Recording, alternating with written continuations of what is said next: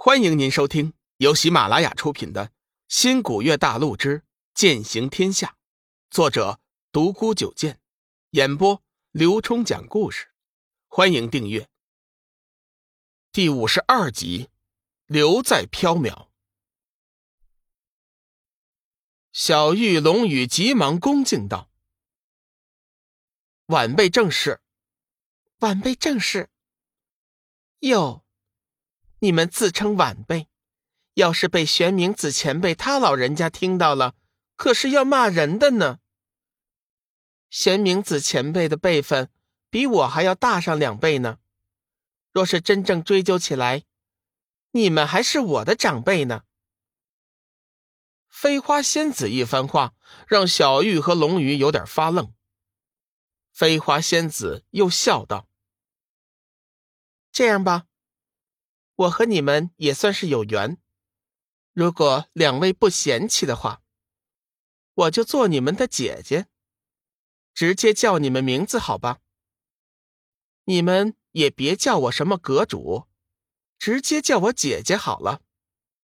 这世俗的规矩我们就不要了。小玉看了一眼龙宇，后者点了点头，随后两个人再次行礼。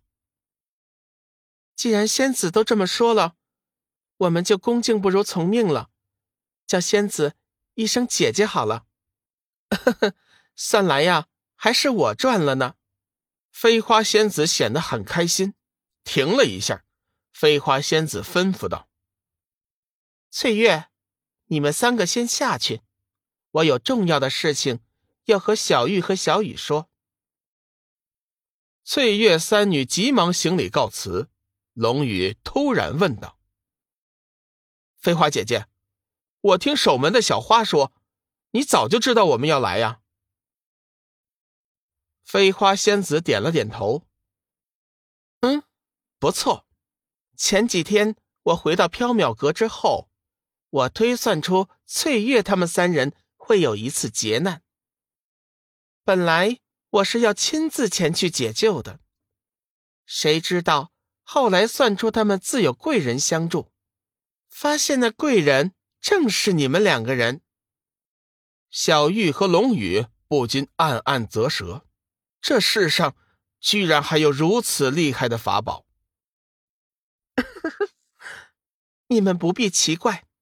要说起法宝仙器，当今修真界，你们师尊玄冥子最多。日后你们自然会明白的。不知姐姐如何看待我们被玄青山通缉的事情？小玉最担心的还是安全问题。飞花仙子正色道：“你们两人和玄青山之间的事情，我全部知晓。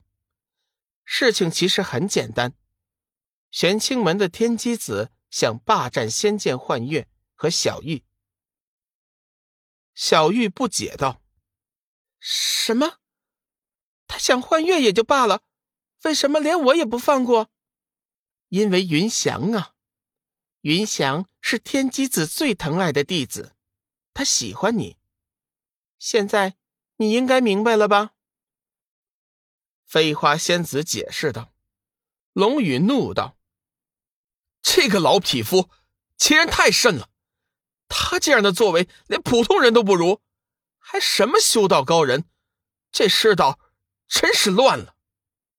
飞花仙子道：“弟弟，你说的对，这世道确实已经乱了。当年你师尊玄冥子自尽点苍山的时候，曾留下话：当他弟子出世的时候，便是天下纷乱的时候。如今魔门猖獗，鬼门复出，正道凋零。”天下不久便会陷入深深的灾难之中了。可惜呀，玄清门的天机子却为了一己私利，不顾大局，惹得佛道决裂。我也是实在看不下去了，心灰意冷，这才独自带着自己的门下返回缥缈阁，打算从今以后。紧闭山门，不问世事。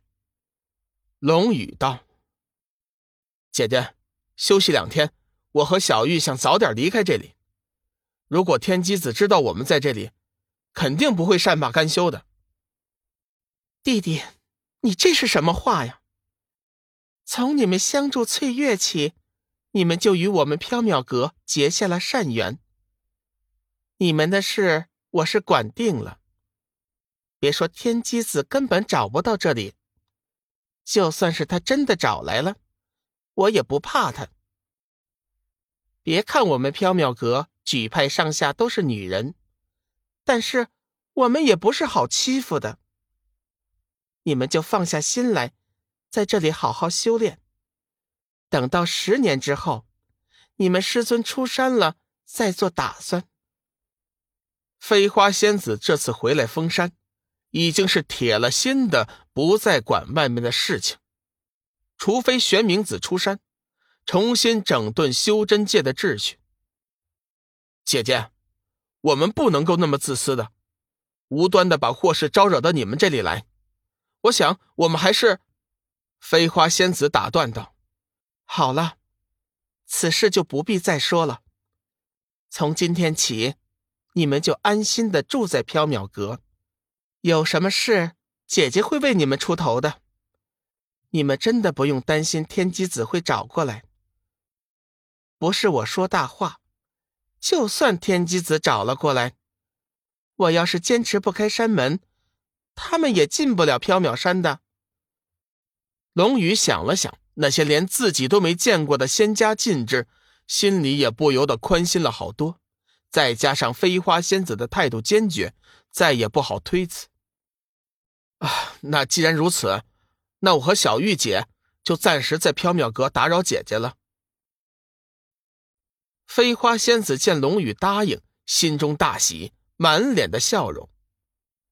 我已经让翠月他们去置办素宴了。等会儿我们过去一起尝尝。嗯，一切听姐姐做主。晚上的时候，龙宇、小玉在飞花仙子的亲自陪同下大吃了一顿。缥缈阁的素宴全是取材于缥缈山的大自然之中，异常的美味。席间，飞花仙子本人几乎是一口未吃，就看着龙宇那副吃相了。素宴结束后，飞花仙子亲自为两人安排了休息的地方。房间的主基调是红色，感觉温馨无比，里面收拾的错落有致，层次分明。粉红的纱窗和床帐，轻轻的、柔柔的，一直垂到地上。地面铺着酒红色的地毯，一尘不染，清新淡雅。白玉般的圆桌和椅子，以及靠墙的大木柜，闪着油亮的光泽，泛着历史的气息。桌上放一颗拳头大小的夜明珠，散发着柔和的光线，让人有一种家的感觉。床边的镜台上放着一面白色镜子，也不知是什么材料制成的。龙宇感觉那镜子比起在新古月星那个时代的合金玻璃都明亮。小雨、小玉，这房子从来没人住过，我每天都吩咐弟子照看着，环境也不错，你们暂时就先住在这里吧。小玉急忙谢过：“嗯，姐姐，我好喜欢这个房间呢。”，好，好啊，就全且给你们当新房好了。对了，改天找个时间，要不给你们正式补办一场隆重的婚礼，怎么样？